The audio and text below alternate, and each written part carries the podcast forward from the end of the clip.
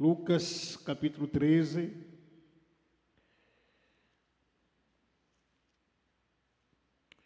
Versículo 10 a 17. Lucas capítulo 13, versículo 10 a 17.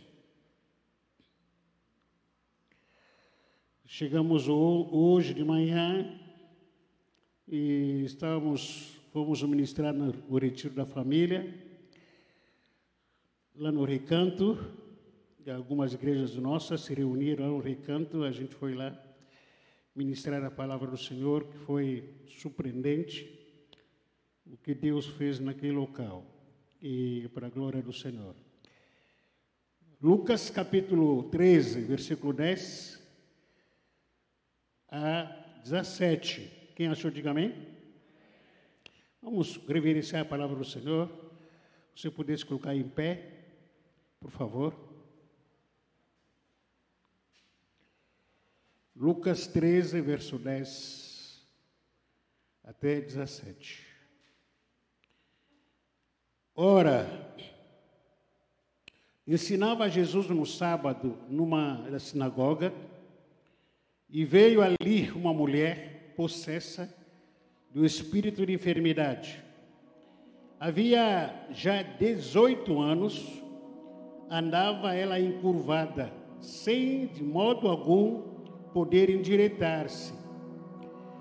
Vendo a Jesus, chamou-a e disse-lhe: Mulher, estás livre da tua enfermidade. Impondo-lhe as mãos, ela imediatamente se endireitou e dava glória a Deus. O chefe da sinagoga, indignado de ver Jesus, que Jesus eh, curava no sábado, disse à multidão: Seis dias há em que se deve trabalhar, vendo, pois, nesse dia ou nesses dias para ser curados e não no sábado, Disse-lhe, porém, o Senhor: Hipócritas, cada um de vós não desprende da manjedoura no sábado o seu boi ou o seu jumento para levá-lo a beber?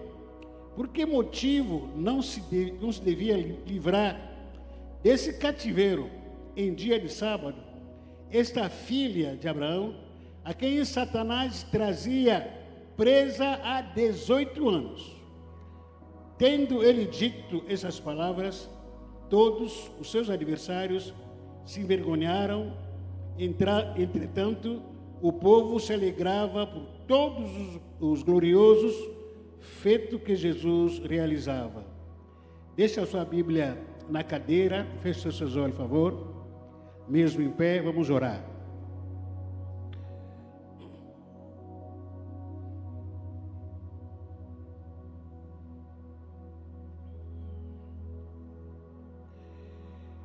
Espírito Santo, em nome de Jesus, nós te adoramos, te servimos. Nosso coração está aberto aqui de receber o que o Senhor preparou para cada um de nós. Como a tua palavra diz que é certo dia, hoje nós estamos no dia do domingo. Certo dia, numa sinagoga, havia ali uma mulher Aqui nós temos crianças, temos adolescentes, temos jovens, temos casais e temos mulheres. Aqui estamos. O Senhor nos vê, o Senhor nos conhece. Tanto quanto o Senhor viu aquela mulher oprimida durante 18 anos. O Senhor aqui está nos enxergando Talvez a nossa opressão não seja igual àquela mulher. A nossa opressão é outra. Nossa opressão é falta de perdão. Talvez a nossa opressão nessa noite é conflito dentro do casamento. Talvez a nossa opressão nessa noite é confusão dentro da família. Talvez a nossa opressão nessa noite são as práticas que nós temos escondido diante dos homens, mas não é diante do Senhor.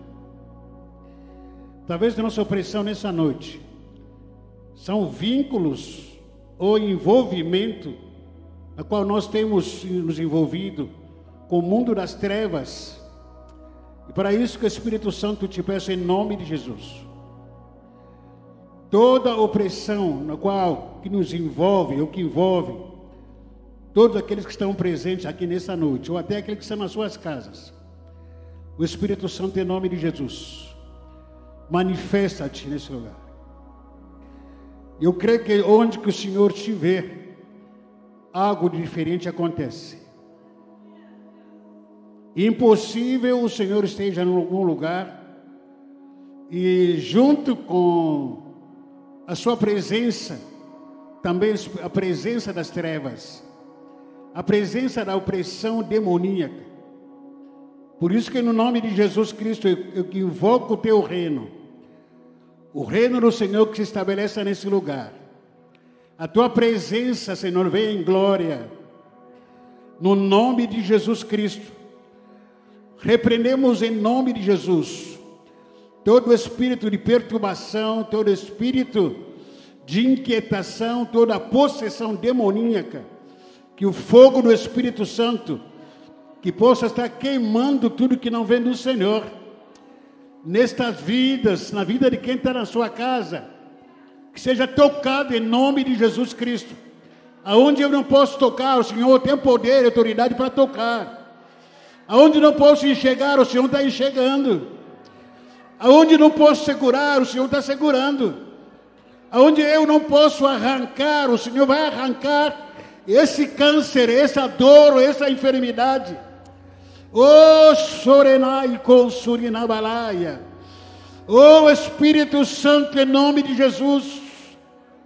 Não aceitamos outra ingerência aqui no nosso meio.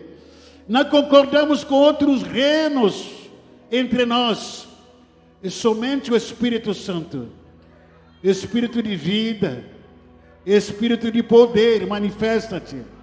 Espírito de graça e misericórdia, manifesta-te o espírito de autoridade e poder que é no nome de Jesus. Manifesta-te no nosso meio, Senhor Deus. Manifesta que a tua presença é mais real do que teórica. A tua presença é mais real do que espiritual. O Senhor não se limita somente na espiritualidade. Os seus sinais e maravilhas vão ser revelados. Em nome de Jesus Cristo, Espírito Santo, toca, toca, toca, Senhor aqueles que entraram aqui oprimidos, aqueles que entraram aqui angustiados, aqueles que entraram aqui debaixo de uma influência das entidades malignas, Senhor Deus. Eu repreendo agora em nome de Jesus que sai nessa mente, sai desse pescoço, sai no coração, sai nas pernas, nas mãos. Eu te ordeno, qualquer entidade da malignidade, em nome de Jesus, Está decretado a sua derrota entre nós. E declaramos que somente a glória do Senhor, a presença do Espírito Santo, que possa continuar agindo entre nós, revelando, curando, sarando, libertando. Que a glória do Senhor e a honra, Senhor, a glória seja exclusivamente do Senhor.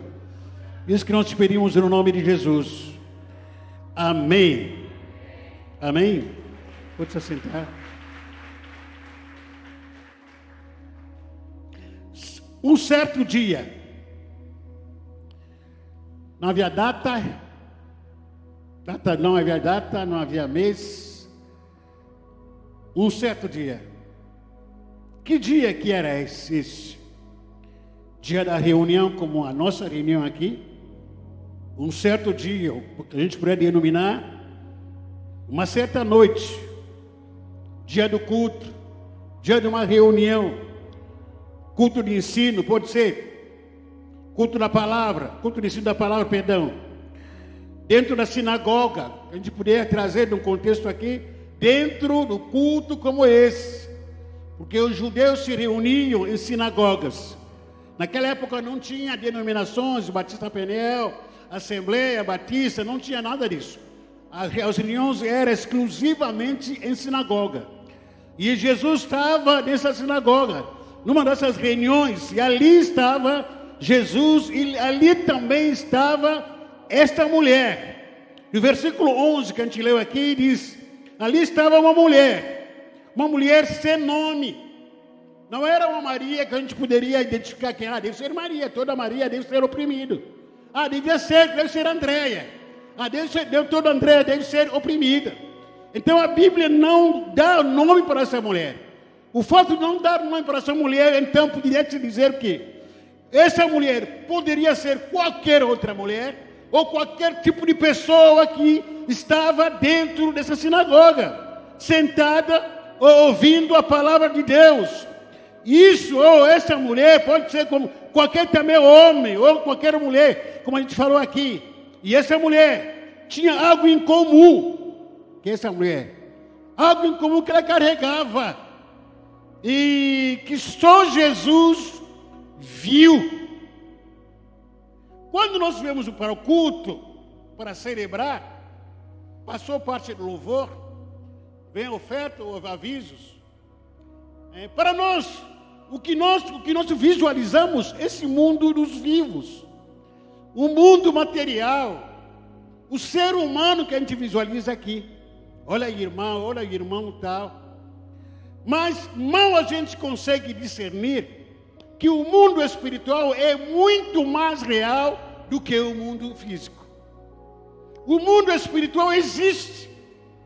O mundo espiritual é muito nítido. Como essa mulher estava na sinagoga. Quando essa mulher entrou na sinagoga, ninguém percebia o que, que ela tinha. É só Jesus que viu. Você entrou aqui, eu não percebi o que você, você tem. O seu vizinho, o seu colega, o seu parente, o seu, o seu amigo, não vi nada que você tem. Mas Jesus viu. Jesus, ele te viu. Ele vê você, ele consegue enxergar você muito mais para o seu nome. Muito mais do que as suas roupas, o perfume que está usando. É muito mais do que você estar tá sentado aqui. Jesus consegue te enxergar, ver você por dentro e por fora. Jesus consegue ver a opressão espiritual que nós carregamos. Os espíritos que nos, que nos amarra, que nos aprisiona. O mundo espiritual é muito, é tão real do que o mundo físico. Porém, o que acontece no mundo físico, nem sempre a gente enxerga. Nem sempre a gente vê.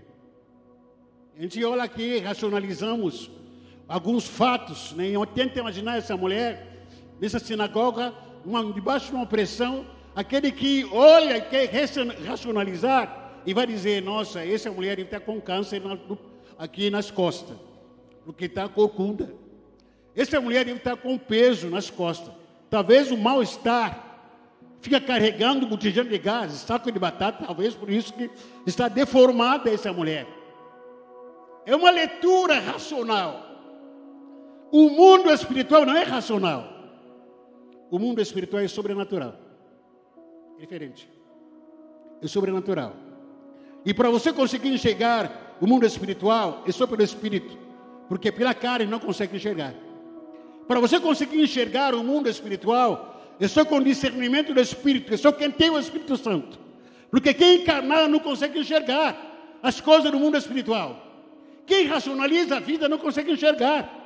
Por isso que existe às vezes esse debate entre aqueles que são espiritual e aqueles que são, são muito mais carnais. Às vezes numa casa, a esposa espiritual, a mulher carnal, aliás, o marido carnal, fica dizendo, vamos orar porque estou vendo isso aqui em casa. O marido disse, não, está amarrado, é exagerado. Então você está exagerando. Porque às vezes um é espiritual e a outra é carnal. E entra nessa disputa. Porque quem está na, quem tá na carne quer racionalizar as coisas. E quem está no espírito, no espírito, ele enxerga de uma forma sobrenatural o que acontece entre nós. E essa mulher, com mulher sem nome, pode ser com, com qualquer outra mulher, como a gente falou aqui, é só Jesus que viu ela. O que, que ela carregava? Está presente numa noite como essa, que nós estamos aqui presentes, e alguns estão lá em casa, por alguma, algum motivo, não estão aqui, estão assistindo aqui no YouTube. Por alguma razão, não vieram. Está presente aqui nessa noite um homem ou uma mulher com algo em comum, algo que foge da lógica humana. Quando a Bíblia fala que é algo em comum, o que é esse algo em comum? Aquilo que acabei de falar, porque existem algumas coisas que a gente enxerga com nossos olhos humanos, e aí você observa e diz: pô, não estou conseguindo enxergar a razão pelo qual essa mulher está sofrendo, está com dores, está com uma corcunda, está encurvada. Mas para que, que ele está sofrendo? Para que carrega essa corcunda? Não tem uma razão lógica. Você pode perguntar para ela: você carrega botija de gás? Carrega saco de batata? Para que não. Você trabalha aqui no porto de Santos, carregando containers? Não. Mas por que tu anda corcunda? Não há razão lógica. Por isso que ela carregava algo em comum.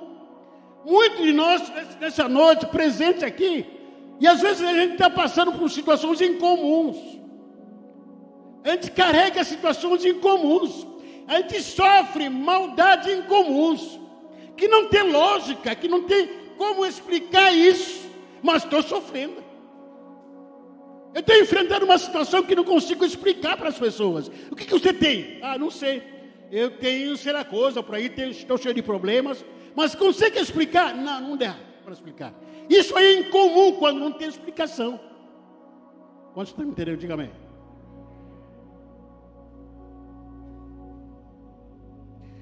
Que essa mulher tinha fugia da lógica.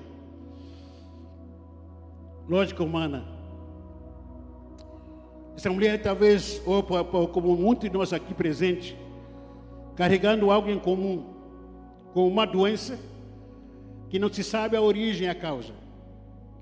É muito comum alguém com problemas de saúde perguntar para ela, mas como que, como que surgiu essa doença? Não, não sei. De repente, comecei a sofrer essa doença, essa enfermidade. Mas não sabe como começou. É normal, é normal a gente conversar com várias pessoas e a pessoa que se queixar de uma doença, de uma situação, você perguntar, mas qual foi a causa? Quando a causa é natural, você consegue explicar. Mas quando a causa é espiritual, você não consegue explicar. Porque é algo, algo em comum. O que, que aconteceu para eu sofrer isso? Sofrer essa, essa dor que estou sofrendo? Não tem explicação lógica. Aquilo que não tem, aquilo que a gente não encontra explicação lógica, é algo em comum. Se algo em comum, então está no mundo espiritual. Esse algo em comum pode ser também com um, num casamento que está em conflito. Um casamento que está passando por algumas, algumas crises conjugais que não tem explicações lógicas. Casamento, o casal vive brigando, por exemplo. Briga de manhã, briga tarde, briga à noite, briga na segunda, briga na terça, briga na quarta. Aí você para, pergunta, se pergunta: mas por que a gente vive brigando? Você pergunta para a esposa: por que a gente vive brigando? Não sei. A gente briga. Brigar é bom? Não. Eu sofro com briga. Não me faz bem. Mas qual é o motivo? Qual é a razão pelo qual nós brigamos? A esposa pergunta para o marido. O marido diz: Não, não sei. A esposa diz: ah, Também não sei.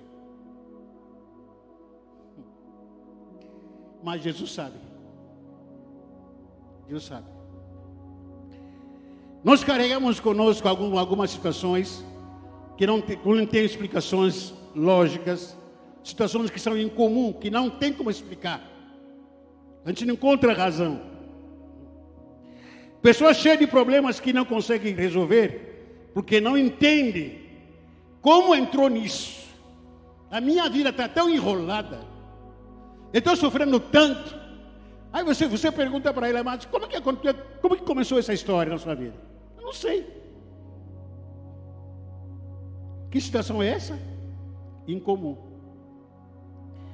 Porque se caso quem está racionalizar, não, eu estou enrolado, estou sofrendo porque eu estou devendo com a Jota, estou sendo perseguido, eu estou devendo no banco, eu, eu briguei com o vizinho, briguei com, sei lá, com o colega do trabalho. Tem razão. Tem razão.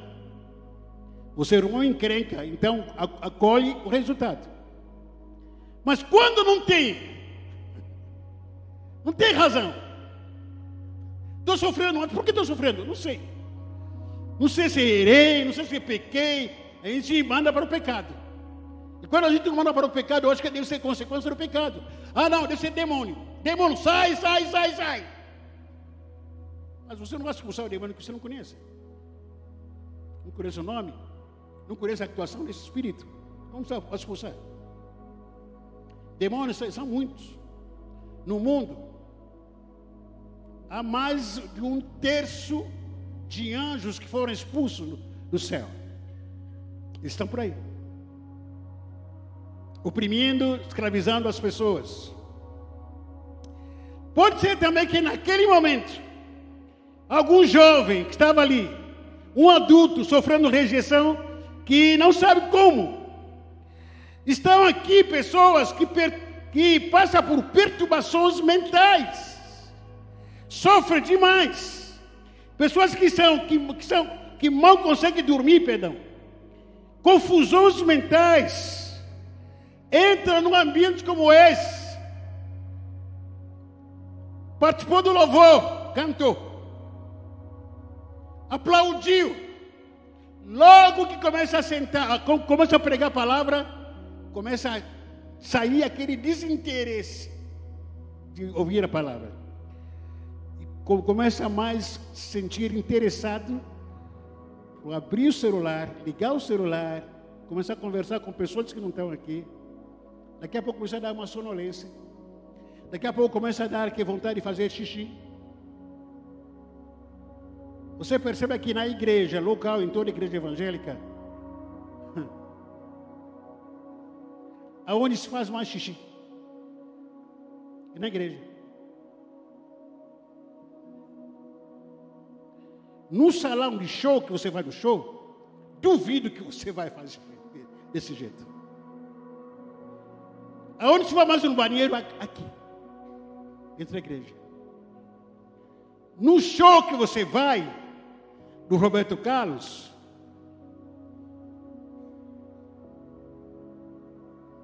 hum, no show que você vai do Anitta, Você vai no banheiro desse jeito? Vai ou não vai?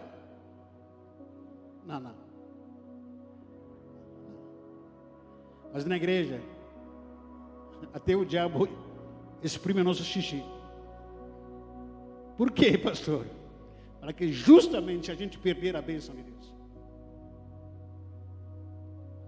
Justamente a gente perder uma bênção que Deus tem para nós. Na hora que vou para o banheiro, Deus libera uma bênção aqui, alguém recebeu, e você, ai, não estava lá. Já era. Uma das estratégias do inimigo. Estava ali, pessoas cheias de confusão mentais, pensamentos ideais suicida, suicida. pessoas que se sentem culpadas. Estava ali pessoas com, com, constantes dores de cabeça. Estava ali, apesar de termos aqui números suficiente de pessoas, mas cada mente, cada ideia que passa aqui na nossa mente, tem gente que estão aqui debaixo de uma pressão pensando em querer se matar porque a vida perdeu sentido. Mas está aí. E Jesus te viu.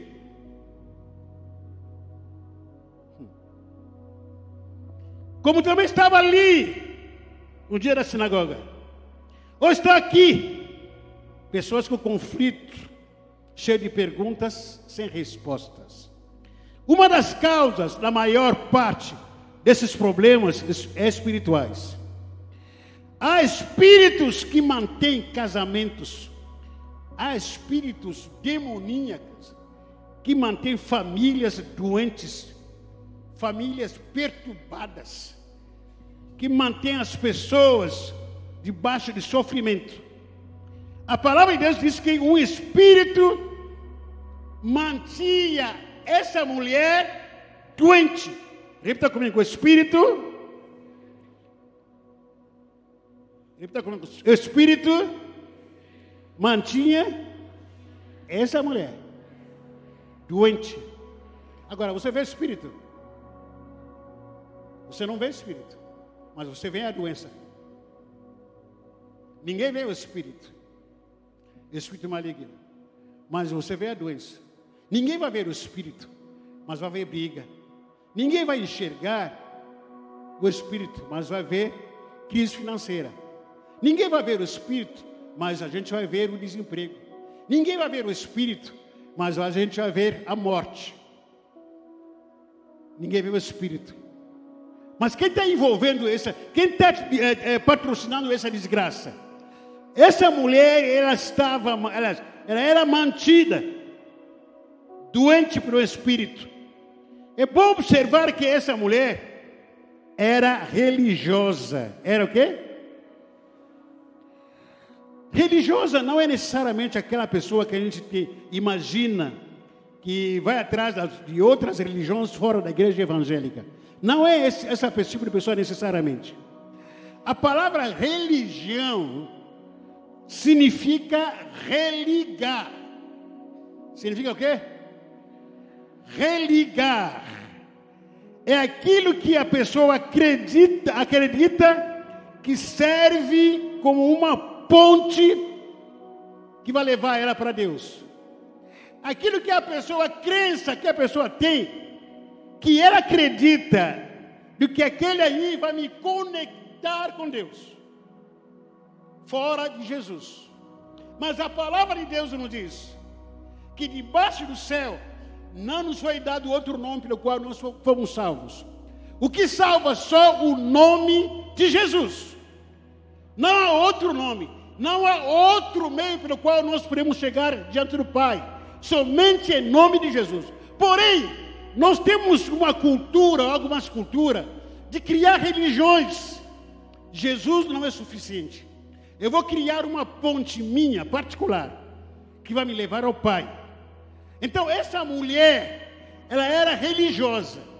Ela acreditava nas leis de Moisés que ela pensava que, através das leis, podia conhecer o Pai.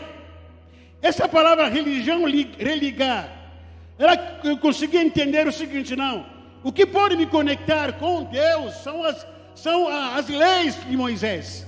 Se eu praticar, observar essas leis, eu vou conseguir chegar diante do Pai. Mas, ao mesmo tempo, trazendo para o nosso contexto aqui, o que, que a gente pode trazer como religião? Qual é a cultura que a gente cria como religião? Logicamente aqui ninguém aqui conhece as leis de Moisés, ninguém vive essas leis, ninguém pratica essas leis, mas nós temos a nossa religião. Qual é a nossa religião muitas vezes? Uma pessoa que, é frequentadora dos cultos evangélicas, mas que vai ao culto não para cultuar, não para participar, mas para assistir o culto. É uma religião. O pastor Ari foi usado aqui por Deus. Na hora que ela estava comentando aqui. Quando é que começa o culto? Quando começa o culto? Para os religiosos, o culto começa aqui 19 horas, ou 18 horas. Por que, que a gente, é, de vez em quando a gente quer orar, a gente usa umas expressões religiosas. Fecha os olhos, vamos entrar na presença de Deus. Hã? A presença de Deus não é uma casa que você entra e sai. A presença de Deus está comigo todo dia. Eu não tenho que entrar na presença de Deus e sair dela. Essa ideia de entrar na presença de Deus subentende-se que é, daqui a pouco eu vou sair dela. Eu vou voltar na minha vida. E como nós estamos aqui no culto, ah, vamos entrar na presença de Deus. Agora a gente faz aquela cara de séria, de santa. Vamos ouvir a palavra. Ah, daqui a pouco o culto vai terminar. Terminou aquela bênção sacerdotal. Vamos embora. Agora a gente sai da presença de Deus. A gente vai na, romba. Vamos voltar para a nossa vida. Entramos e saímos. Ei, a presença de Deus não é um lugar que a gente entra e sai. A presença de Deus na minha vida, na nossa vida, ela é permanente 24 horas. Porque é Ele que prometeu que eu estou convosco todo dia.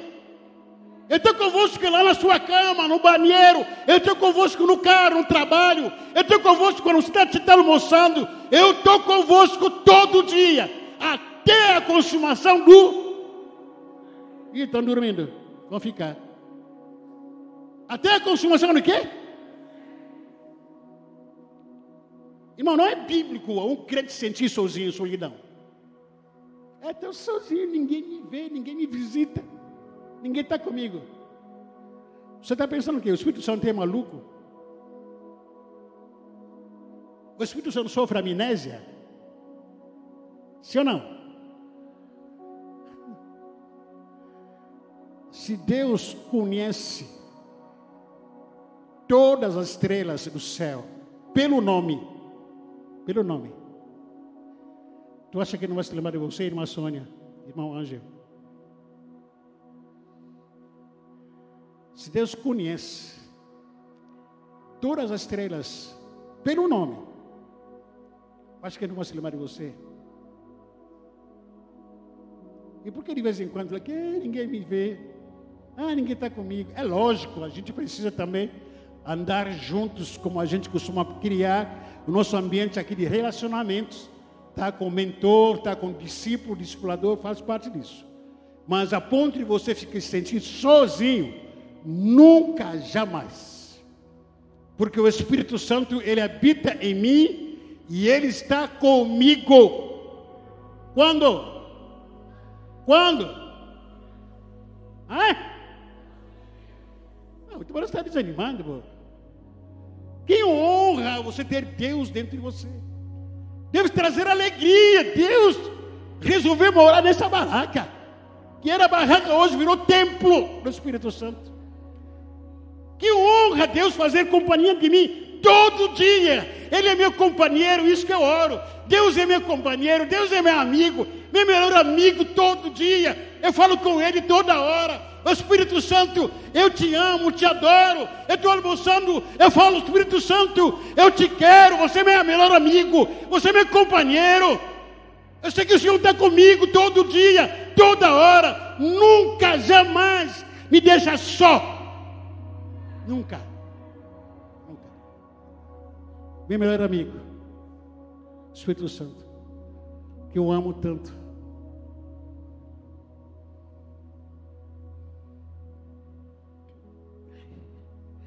A mulher religiosa, uma pessoa religiosa, aquele, aquela pessoa que vai ao culto, e ela não é o culto. Repita comigo, uma pessoa religiosa, aquela que vai ao culto, mas ela não é culto. O que, que a Bíblia diz? Oferecer o vosso corpo como o quê? Culto. Culto racional.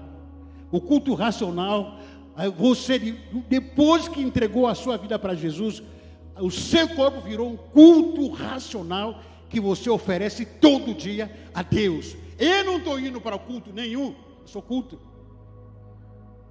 Tira essa mentalidade religiosa. Ah, vou para o culto hoje, não sei que hora que vai começar o culto. Oh, pirou. Você é culto. Fala para você, irmão, você, você deve ser um culto. Deve cultuar todo dia, toda hora oferecer o seu corpo como culto a Deus. É isso que a Bíblia me diz, querido. A pessoa religiosa vai ao templo não apenas para adorar a Cristo, mas vai para por causa do marido. Eu frequento a igreja porque a minha esposa vai lá. Por isso que eu frequento a igreja minha esposa é pastora. Se não for, ela não vai brigar, ela vai brigar comigo. Eu frequento a igreja por causa da minha esposa, porque se não for, não vai ter avivamento. Eu frequento a igreja por causa da minha esposa ou do meu marido. Eu vou para culto ou vou, ou frequento a igreja é por causa dos meus pais. as pessoas colocam uma ponte que elas acreditam que vai levar elas para o Pai. Eu vou para a igreja por causa do meu pai, mas eu não conheço a Jesus. Muita gente que são assim. Me risco até a dizer que até nós, os nossos filhos nasceram praticamente aqui na igreja. Eu fico preocupado com essa gíria, ser filho de crente. Muitos filhos de crente ainda não aceitaram Jesus. Você que é pai deve sentar com seu filho, falar do plano da salvação para ele. Se não entra nesse embalo de igrejeiro, vou para a igreja, vou para a igreja, vou para a igreja, mas nunca aceitou Jesus. Por que, que vou para a igreja? É por causa do meu pai. Por que vou na igreja? Por causa do meu irmão. Mas já entregou a sua vida para Jesus? Ainda não. Então a pessoa colocou um ponte, uma ponte religiosa pelo qual ela pensa, acredita que não. Eu vou ao Pai através do meu pai, da minha mãe, que é crente, que é diácono, que é líder, que é pastor, por isso que eu estou frequentando a igreja. Tem gente que vai para, para, para, para a igreja, por quê? Porque está escalada. Está escalada na intercessão, por isso que eu vou na igreja. Está escalada na mídia, vou na igreja. Está escalada na dança. No dia que não for escalado, não vou. Está escalado no louvor. No dia que não for escalado, não vou. Então são pessoas religiosas. Porque quem é, de fato, conhece a Jesus, vem para a igreja não por causa da escala, vem para a igreja porque adora ao Senhor. Eu não vou para a igreja porque estou escalado. Já estou escalado lá no céu. O meu nome está escrito no livro da vida. Quem vem para a igreja por causa da escala nunca conheceu o dono da escala, que é o Rei dos Reis, o Senhor dos Senhores, que já te, te escalou. Isso é religião, você pensar, ou ir para a igreja por causa de uma escala. Ah, eu estou escalado na dança, eu vou, oh, vou pegar aquela saiona, fazer maquiagem. Hoje estou escalado, está tudo escrito lá, já se colocou. Vou na igreja hoje. Ah, vou no culto porque o Renan me escalou. Hoje vou, vou cantar bonito. Ah, vou em, colocar maquiagem, um pó. Aquela, aquele pó aqui. Aquela maquiagem, vou cortar cabelo, bem cheiroso. Ah, vou me arrumar. Vou tocar bateria, guitarra. Vou pegar microfone vou detonar. Você é um religioso. Você ainda precisa aceitar Jesus como Senhor. Porque se você vai para culto, só por causa da escala, você pode ir para o inferno. Se você morrer. Porque ainda não tem Jesus como único Senhor e Salvador da sua vida. O que me move para a igreja é o amor que tem por Deus. Não o amor que eu tenho pela guitarra, pelo baixo, pelo, pelo teclado, pelo, ou pela dança. Não amor que eu tenho pelo serviço. Eu vou servir na recepção. Não é isso que me move para a igreja. O que me move para a igreja, o amor que eu tenho, quero adorar meu Deus, quero louvar o meu Deus, independentemente de escala, roupa ou sem roupa, sei lá. Eu quero adorar.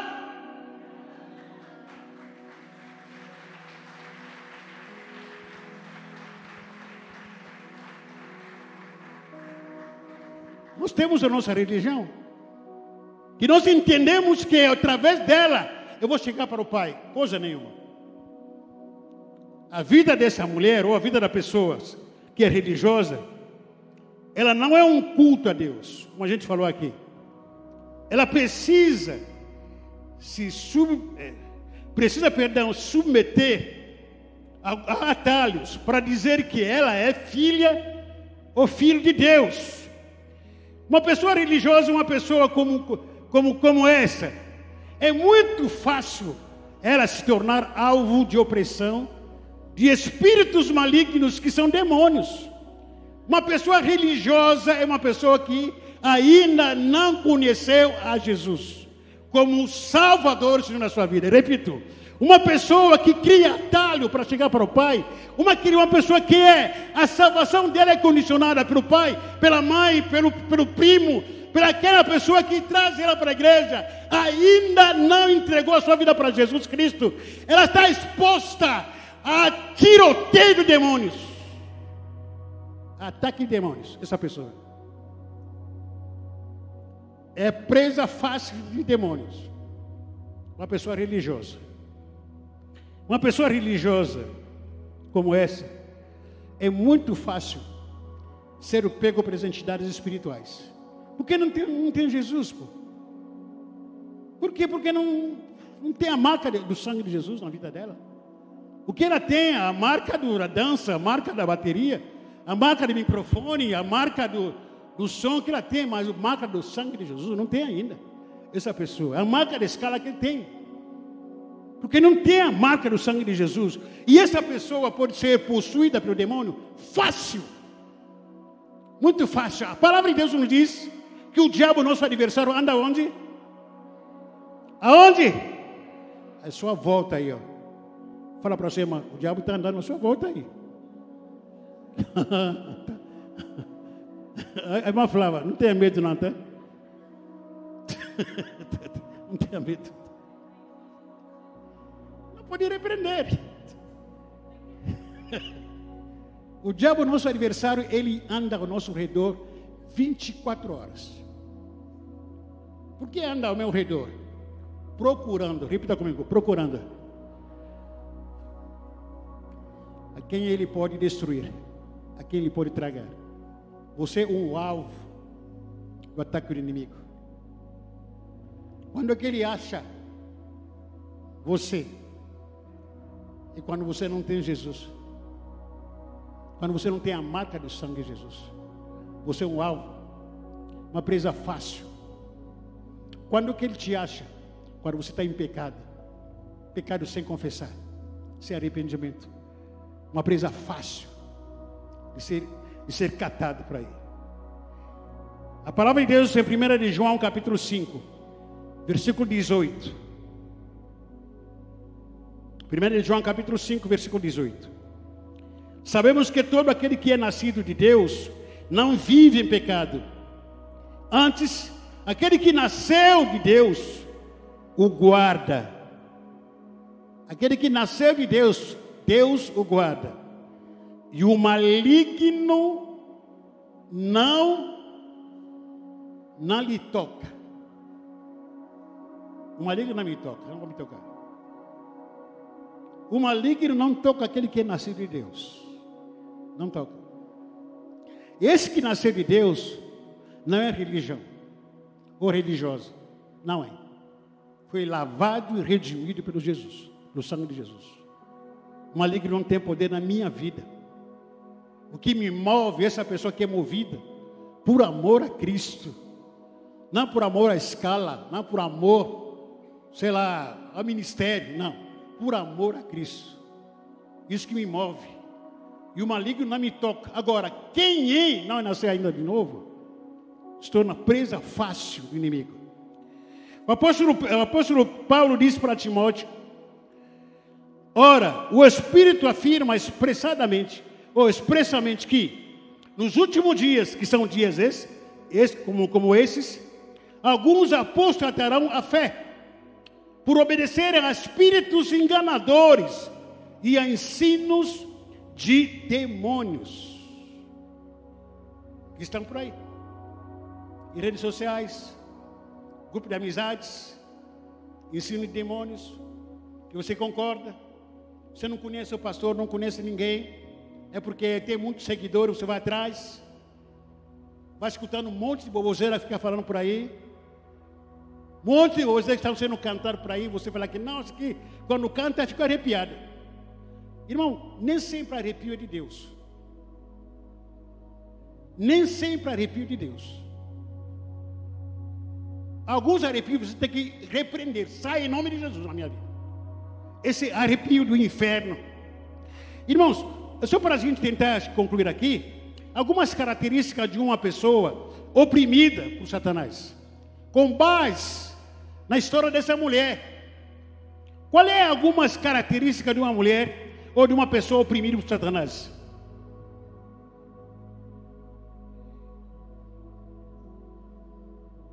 Primeiro, ela perde essência.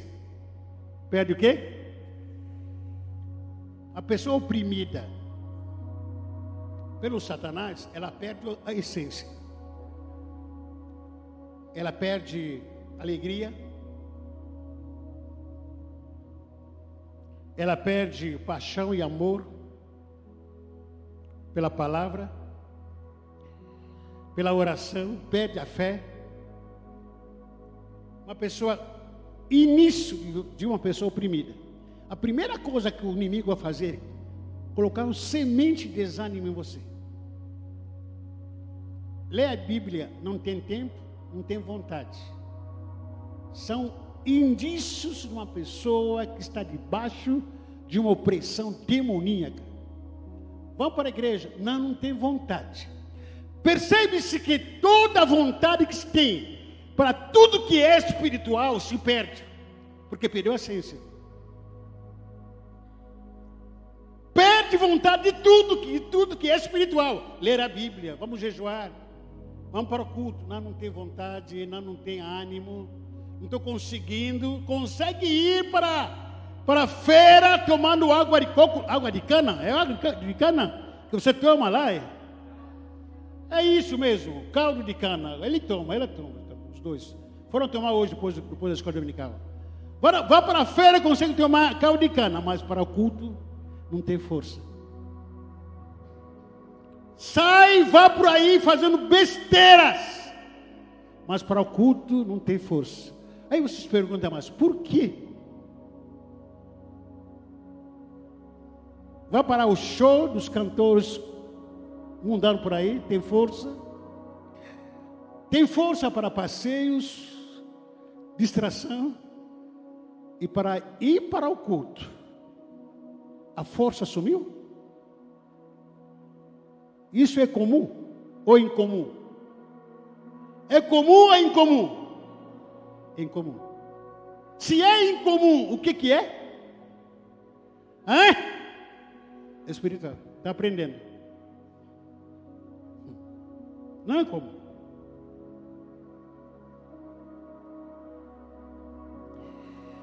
Uma das coisas que a pessoa perde é a essência. A essência da sua vida espiritual sua identidade. Perde vontade de tudo que envolve o reino de Deus. Vamos trabalhar, vamos servir ao Senhor, entra no ministério, nós não tem vontade. O diabo vai roubando as vontades, tudo que é espiritual. Sempre tem uma desculpa. Oh, estamos precisando aqui de professor para, para pneu Kids. Ah, não tem vontade. Estamos precisando de, voluntários para adolescente a não ter vontade. Sempre tudo que envolve o reino de Deus não tem vontade. Porém, tem vontade de trabalhar lá fora. Porque é algo incomum. Como é que é uma pessoa ter vontade de fazer bicos, trabalhar pra caramba, não ter horário para voltar para casa? Aqui para cuidar das crianças, a questão de uma hora, uma hora e meia. Não tem vontade? Isso é comum? Não. Não é como, não é como isso. A pessoa, nesse sentido, ao perder a essência, vai cair num desânimo. Satanás se oferece ao mundo: olha, você na igreja não serve mais para nada. Não vale a pena ficar lendo a Bíblia, não vale a pena ficar orando, estar tá na igreja. O inimigo vai falando, vai, vai soprando no seu ouvido, na sua mente. E aí o inimigo vai te, te mostrar o mundo. Olha aqui. Tudo isso vou te dar se você me adorar. O que você vai fazer? Aí você vai. Vai adorar a Ele. Ele começa a te mostrar o prazer do mundo. Olha a vida fácil no mundo. Aí você acaba sendo, se arrastando, sendo arrastado. Não tem mais vontade para vir para a igreja. Não tem mais amor para voltar para a igreja. Não tem mais nem força para vir para cá. Vai se afastando aos poucos. O segundo sinal uma pessoa debaixo de uma opressão demoníaca, oprimida, é perturbação do espírito.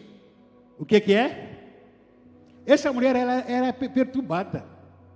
Já viu uma pessoa perturbada? Nossa, meu Deus do céu, falando está muito perturbada. Fala coisa por coisa. Acontece muito isso. Às vezes a gente brinca com isso, né? Mas essa mulher era, era, era, ela tinha espírito de perturbação. O espírito de opressão não te deixa em paz. Não vive em paz. Não te deixa viver para ser feliz. O espírito de perturbação não deixava ela quieta, não deixava ela feliz, não deixava ela com saúde, com força para trabalhar. Espírito de, de, de perturbação tem mentalidade religiosa também, fica acusando os outros o tempo todo, aponta outro, ele está perfeito, está perfeita, mas os, o, o, os errados são outros. Ele não, eu não, não, não, estou bem, tô, é um espírito que é, o um espírito que responde a tudo, tem dificuldade de obedecer e sem questionar. Mas, ah, pastor está me pedindo para fazer isso, mas por quê? Espírito de religiosidade perturbado. É um espírito que a deixa ou a deixava sem força. Não tem mais força para nada. Esse espírito de opressão. No versículo 11, a Bíblia diz que esse espírito a mantinha doente. O espírito que mantinha doente aquela mulher, hoje ainda mantém doente muitas pessoas e muitas famílias. Não mudou nada. No versículo 16 diz que ela era filha de Abraão, a quem Satanás mantinha presa. E essa mulher era mais uma filha de Abraão que estava sendo mantida presa, amarrada sem, ah, pela dor, amarrada pela, pelo sofrimento. A prisão do Satanás é estar preso como uma, com uma enfermidade ou uma doença, ou um problema no casamento, financeiro, na qual você não consegue sair. Por mais que você tentou, procurou resposta para cá, para lá, não consegue sair desse, porque não tem força. Terceiro característica de uma pessoa oprimida que o espírito maligno causa sofrimento. Então causava sofrimento para aquela mulher, como muita gente nessa noite tá, sofre demais por causa do espírito da malignidade. O espírito maligno causa sofrimento nas pessoas. E elas nem sempre sabem que estão sofrendo. Alguém precisa avisá-la. O espírito maligno causa estrago na nossa vida, muitas vezes, na vida da cada, do casal ou da família. Porém, às vezes, a própria pessoa não sabe, não tem ideia do que quem está me atacando, quem está me, me destruindo, acabando com o meu casamento, com a minha família, são demônios. Ela mesma não sabe. Precisa ter terceira pessoa para alertar ela. Oh, você está passando uma situação que é anormal. Eu vou orar por você. Você está enfrentando uma situação que não tem lógica. Porque tu tem tudo. Mas está enfrentando uma situação que é anormal. Por isso que quer te ajudar. É lógico. Uma pessoa que está debaixo de uma opressão é, demoníaca, ela precisa ouvir conselho também. Por mais que ela seja perturbada. Eu preciso também pedir ajuda. Ó, oh, não estou conseguindo me entender. Estou perdido. Oh, alguém pode me ajudar? Seja humilde, grita por um colega ou um amigo para te ajudar. O espírito maligno causa sofrimento que, gente, que são irreconhecíveis por, por, por, pelas pessoas. Existem pessoas que sofrem, querem sair do sofrimento, querem ser libertas, querem ser felizes, mas não tem quem as ajude. Quarto lugar, quarta característica: o espírito maligno escraviza por muito tempo. O espírito maligno escraviza por quanto tempo? 18 anos, essa mulher estava debaixo de uma pressão demoníaca. É bom que a gente tenha um tempo na nossa igreja. Eu, tenho, eu sempre tenho, eu sou de opinião que a gente precisa criar raiz onde que Deus nos plantou, para que a gente possa florescer. Depende quanto tempo que Deus vai me colocar aqui. Mas eu preciso florescer aqui na casa do Senhor. Não adianta ficar pulando para cá e para lá, pulando para cá e para lá. Essa mulher, ela frequentava a sinagoga há mais de 18 anos. Ela estava debaixo desse sofrimento, debaixo dessa opressão, durante 18 anos. Não sei qual é o tempo da sua vida cristã, Não sei qual é o tempo que você frequenta a igreja Batista Peniel, ou que você vem de outros ministérios, andando para cá e para lá. Mas percebe que um espírito de opressão não te larga, apesar de, de mudar de congregação, apesar de mudar a igreja, continua com os mesmos problemas, continua debaixo da mesma opressão. O que muda? Você mudou apenas o endereço, mas os problemas te seguem. O que você precisa é ser liberto, ser curado. Porque tem gente que fica eh, pedindo, pensando, não, está aqui na Peniel, aqui não estou sendo liberto, vou, vou para a Vila Áurea, vou para a Assembleia, vou para presbiteriana, vou para lá, vou ser liberto. Você não adianta mudar o lugar, carrega os mesmos problemas. Carrega a mesma opressão, o mesmo demônio, continua te seguindo. Precisa chegar o momento de dizer: chega, chega, não quero mais ser escravo. Já estou sofrendo demais. 18 anos, debaixo de uma opressão, a mesma coisa, os mesmos problemas me seguindo a mesma dor. Já fiz vários tipos de oração, já recebi vários tipos de oração também, mas eu não saio dessa. O que está acontecendo comigo? Por que a minha vida não muda? Por que a sua vida não muda? Há muitos anos, com a mesma situação. O que está de errado? O que está de errado? O número 18 representa a prisão. Número 18. Não vou ler sobre isso, mas só para a gente ter uma ideia, lá em Juízes capítulo 3, versículo 12 a 14, diz que os filhos de Israel serviram aos Moabitas durante 18 anos. Lá em Juízes capítulo 10, versículo 6 a 8, mais uma vez vemos que os israelitas serviram aos deuses durante 18 anos. O número, o número 18 significa prisão. Não sei qual é o tempo que você está aqui na igreja. Quanto tempo você está no caminho do Senhor? Não sei. Quinto lugar, o espírito maligno deixa marcas da escravidão. Repita comigo: o espírito maligno deixa marcas da escravidão. Deixa. Deixa marcas. Conheci alguma moça que a gente expulsou demônio. Antes de expulsar demônio dela, uma moça que era, demônio que, que havia nela, era extremamente violenta que às vezes se esfaqueava, cortava e caía no chão, estribuchar, vomitar, pegar as pedras, se cortar.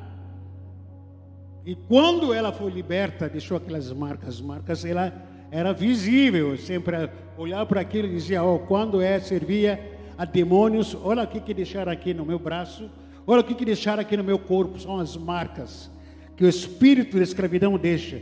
Como é de costume, a escravidão espiritual sempre deixa marcas físicas nas pessoas. E essa marca, ah, essa mulher, perdão, andava encurvada, marca de opressão demoníaca. Essa mulher era assim, esse peso, melhor dizer, esse peso, essa corcunda era peso de alguém que está cansado. O peso e o cansaço era por causa da doença e enfermidade que a mulher carregava. As drogas e as bebidas pesam e cansam, muitas vezes. O adultério e o sexo fora do casamento cansa. O pecado pesa e nos cansa. O longo, o longo sofrimento no casamento, com os filhos, das perdas, nas finanças, deixa muita gente encurvado e oprimido, cansado uma das perguntas que me faço é, quando leio essa história: como é que Satanás pôde entrar para oprimir aquela que era considerada como filho de Abraão? Ah, só para a gente concluir aqui, mas tem uma resposta para isso. Como é que o Satanás consegue oprimir um crente? Abra rapidinho, por favor. Efésios capítulo 4. Esse texto muitos de vocês conhecem, o qual eu uso muito para ministrar. Efésios capítulo 4.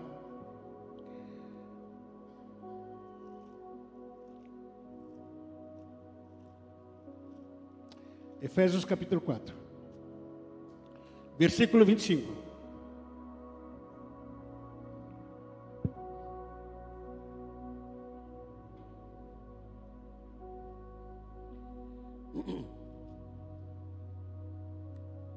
Por isso, deixando a mentira, deixando o quê?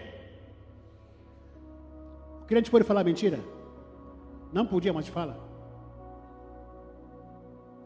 Podia, não podia, não pode. Mas fala. Uhum.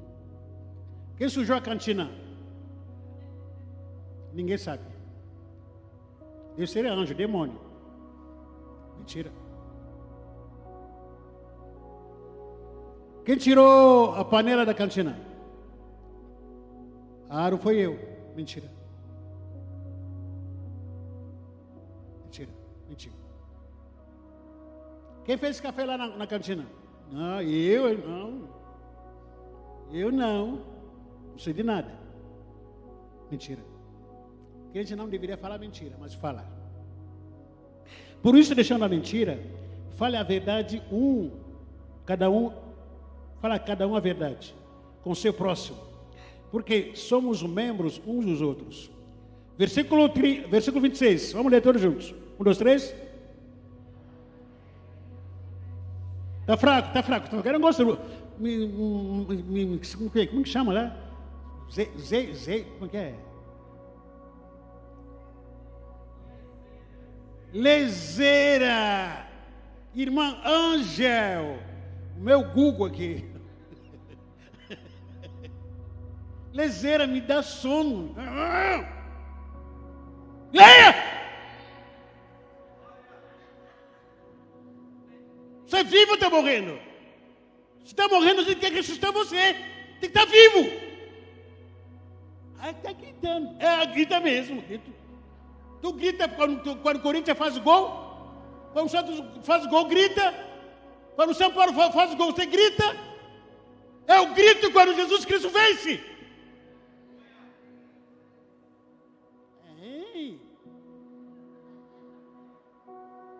Versículo 28, 27, ah, 26. Vamos lá, um, dois, três.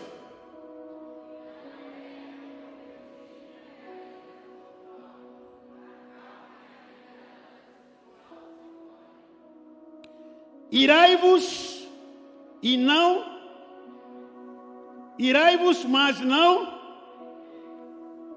não se põe o sol sobre a vossa ira. Versículo 7 diz o quê? Não dei lugar ao capiloto, não dê lugar às Exus, caboclos, não dê lugares às orixás, não dê lugar aos demônios que ronda você. Irai-vos, mas não pequei. A ira é pecado? Não é pecado. Quando é que a ira se torna um pecado? Quando ela leva tempo, demorado. Está demorando demais. Estou por aqui uh, com a irmã Flávia. Desde quando? Desde semana passada. O demônio já entrou em mim. Estou irritado. Com quem? Com a minha fofa. Desde quando? Desde manhã cedo. Ela não fez café para mim. Chegou na tarde, o demônio já entrou. Tem gente que vai dormir irado. Arruma aquela encrenca, aquela briga, e que ele quis namorar e ela não deixou, porque estava com enxaqueca, com dores, e aí vai dormir irado. No meio da meia-noite, que acontece? O demônio entra. Casamento. Aonde você estava dormindo, marido e esposa. Ao invés de Deus ficar no meio, quem vai ficar no meio é quem? Diabo, fica no meio. Agarrado nos dois. Abraçado nos dois. Por causa de que briga mal resolvida. Nunca durma irado. Resolva. Resolva antes de roncar. Resolva tudo. Eu quero dormir em paz. Me perdoa, me perdoa. Agora. Bora. Dormir amargurado, triste, ofendido, é atrair demônios para você.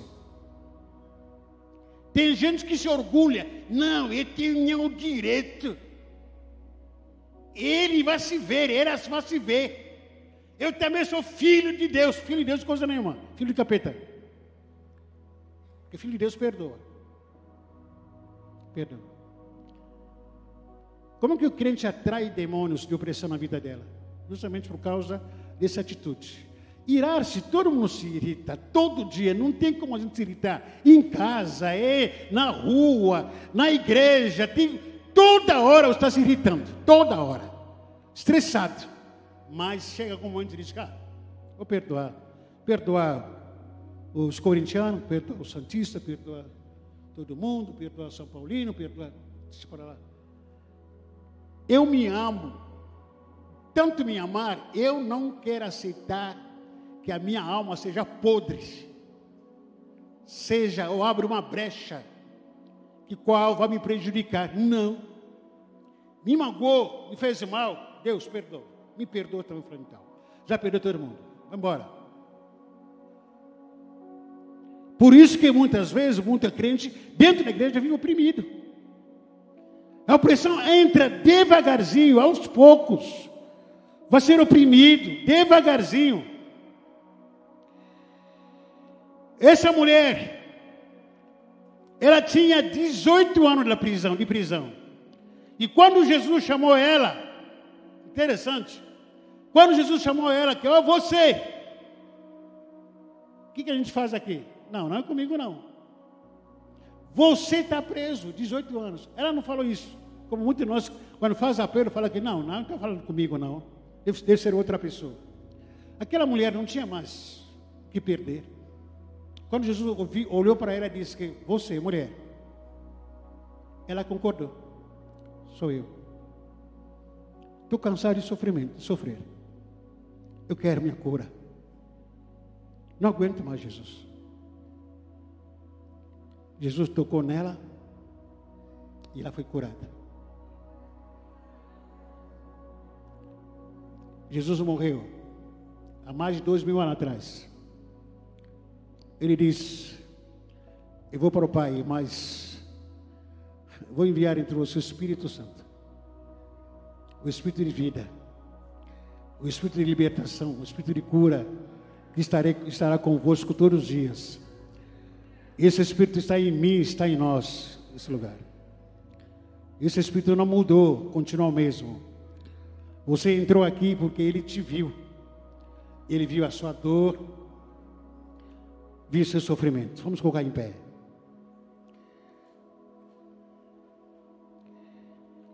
Você enfrenta situações que não têm lógica. São muito incomuns. Tenta procurar explicação lógica, não acha, não encontra.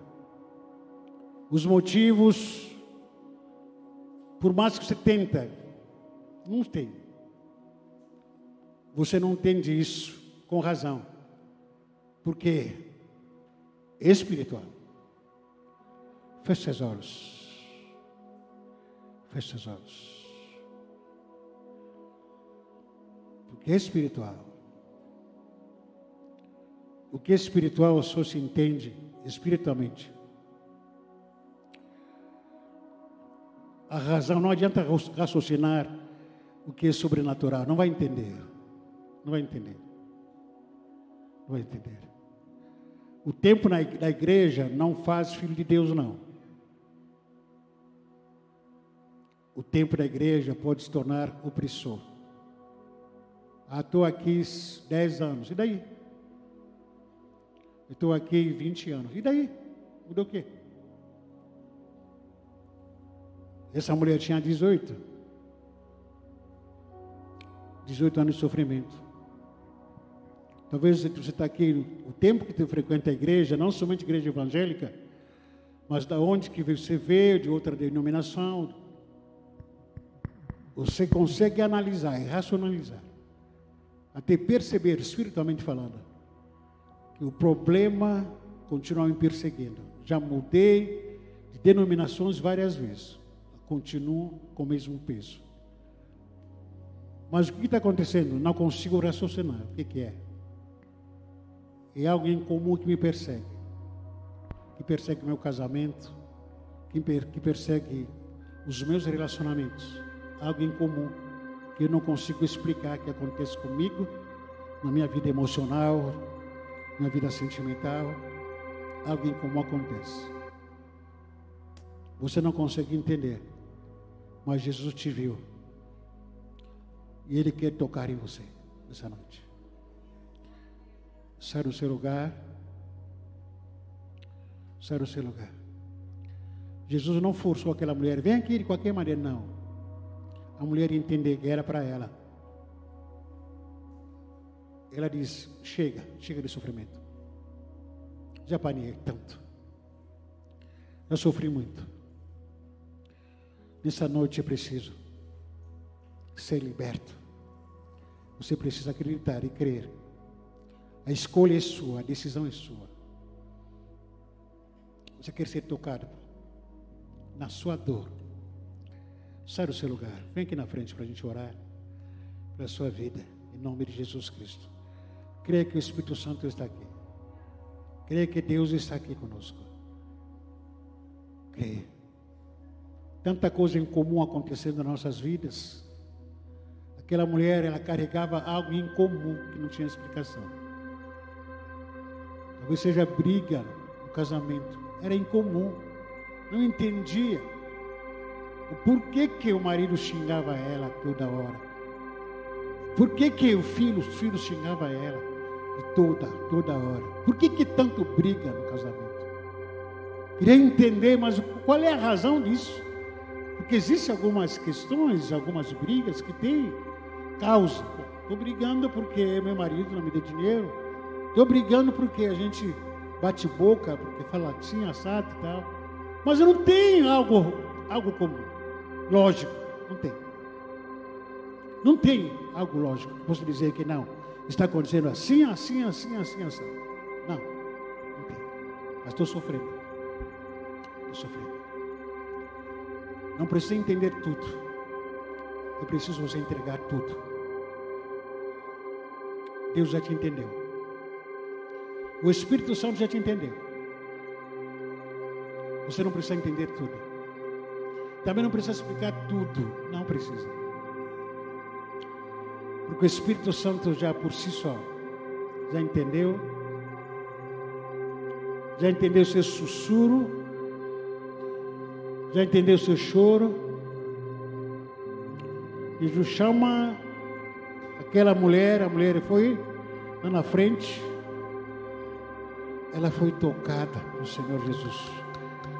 Há um toque do Espírito Santo nessa noite. Há um toque do Espírito Santo nessa noite.